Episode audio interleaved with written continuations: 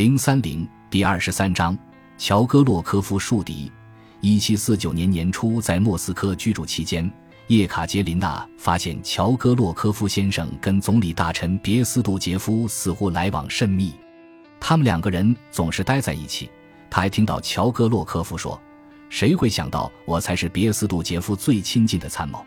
这个事实令叶卡捷琳娜感到难以置信，因为别斯杜杰夫伯爵太聪明了。他绝不会允许像乔戈洛科夫这样自负的傻瓜来指导自己的。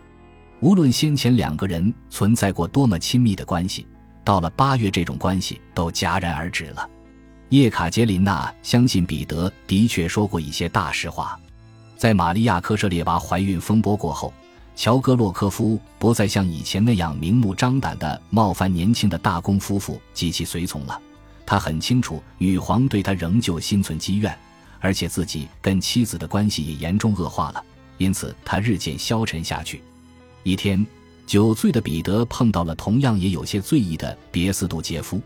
彼得对这位总理大臣抱怨说：“乔戈洛科夫对他很粗鲁。”别斯杜杰夫说：“乔戈洛科夫就是个脑袋肥肿、自以为是的蠢货。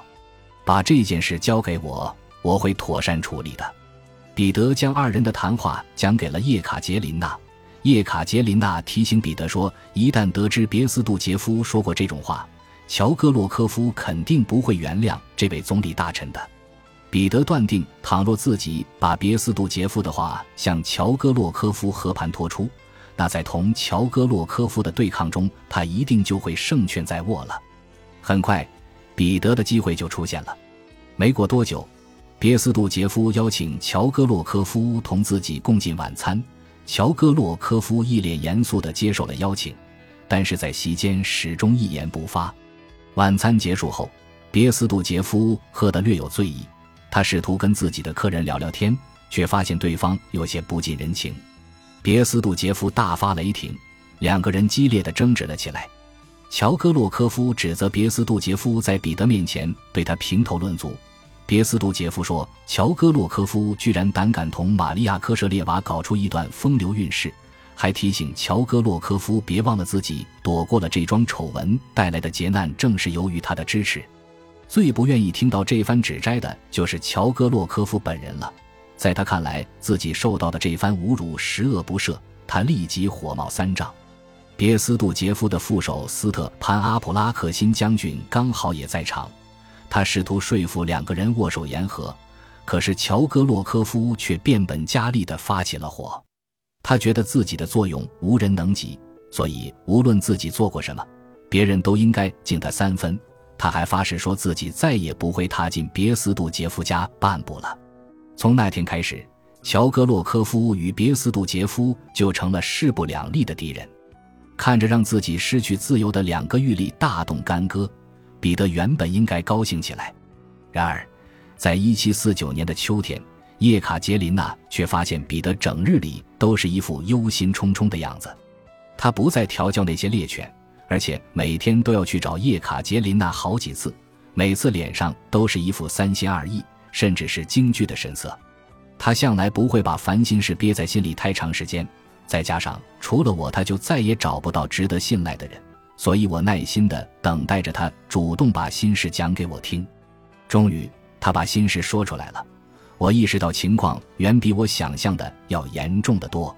在莫斯科和郊外度过的这个夏季里，彼得基本上都在打猎。乔戈洛科夫弄到了两批猎犬，一群是俄罗斯本土的狗种，一群是外国血统。俄国狗归乔戈洛科夫管理，彼得当然就负责看管那群外来的猎犬。彼得对那群狗照顾得仔细而周全，不是亲自经常去狗舍看看，就是叫猎人来跟他讲一讲狗的状况和需要。很快，彼得就跟那些猎人熟悉了起来，跟他们同吃同喝，还一起出去打猎。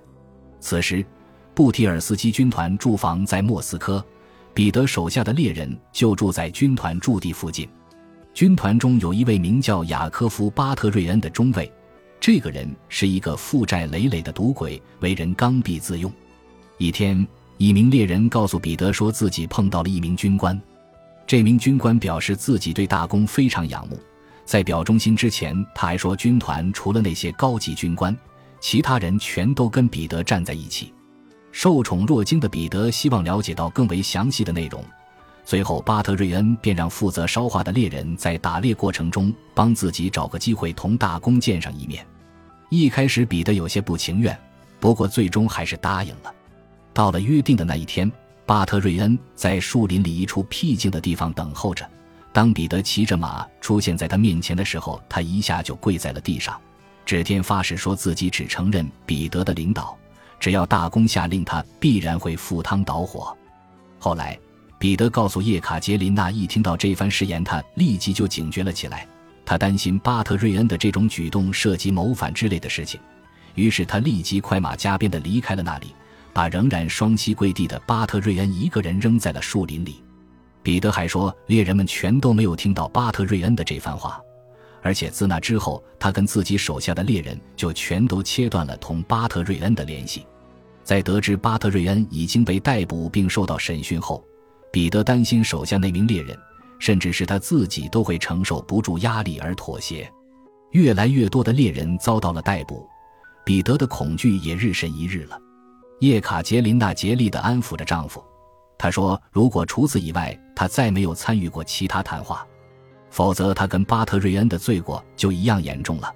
那么他相信，除了很不谨慎地跟一个陌生人在树林里交谈过，他的所作所为就再也找不到其他任何值得诟病之处了。”叶卡捷琳娜无从得知丈夫所言是否属实，但她断定他肯定是将自己同巴特瑞恩的谈话做了一番轻描淡写的处理。过了一段时间。彼得又来告诉叶卡捷琳娜，他手下的几名猎人已经被释放了。他们告诉他，没有人提起过彼得的名字。猎人的话打消了彼得的顾虑，他也就没有继续跟叶卡捷琳娜提起过这件事情了。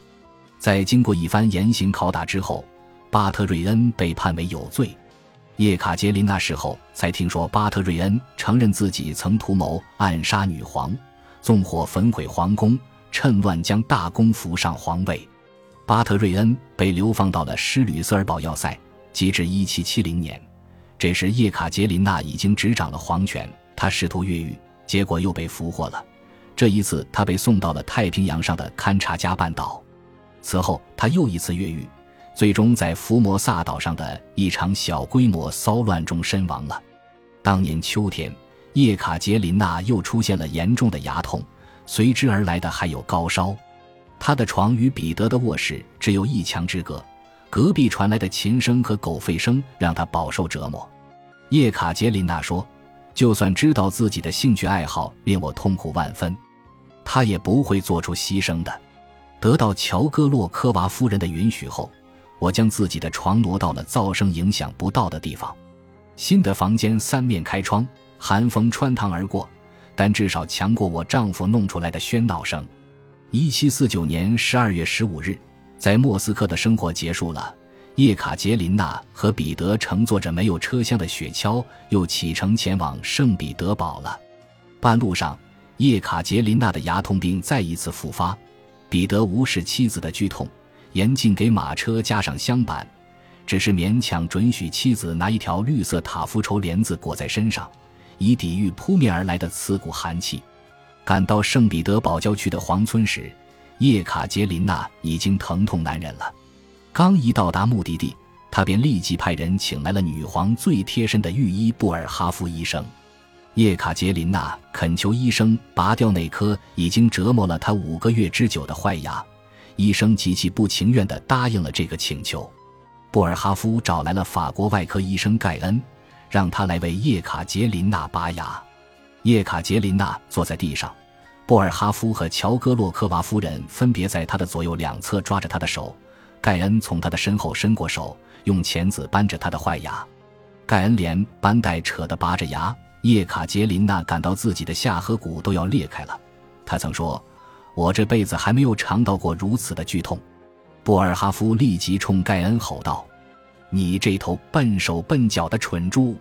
当他从盖恩的手里接过那颗坏牙时，他又说：“果然不出所料，之前我就不希望你拔掉这颗牙齿。”而盖恩在拔牙的时候，则将我下颌上的一块肉也连带着撕扯掉了，牙齿就连在那块肉上。